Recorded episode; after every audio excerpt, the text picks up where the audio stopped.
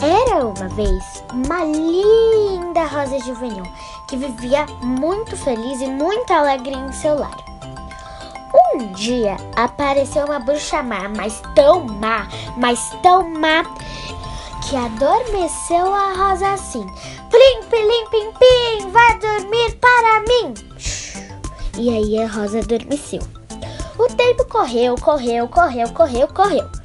Mato cresceu ao redor, muito, muito, muito mato. De repente, apareceu um belo rei, que ao ver a rosa ficou encantado com tanta beleza, que deu um beijo na, em sua mão. E a rosa acordou. Ah, E eles puseram-se a dançar. Lá,